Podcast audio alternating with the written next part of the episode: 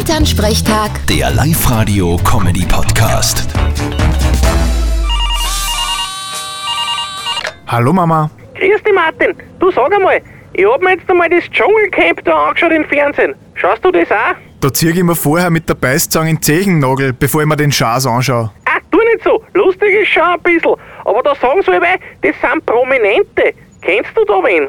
Ich hab keine Ahnung, wer da überhaupt dabei ist diesmal. Aber aus Erfahrung kann ich sagen, dass ich selten wen kenne. Na, früher waren ja schon noch echte Stars dabei. Der Costa Cordalis zum Beispiel. Oder der Pater Illich. Ja, oder die Dolly Pasta oder die Gina Wild. Wer?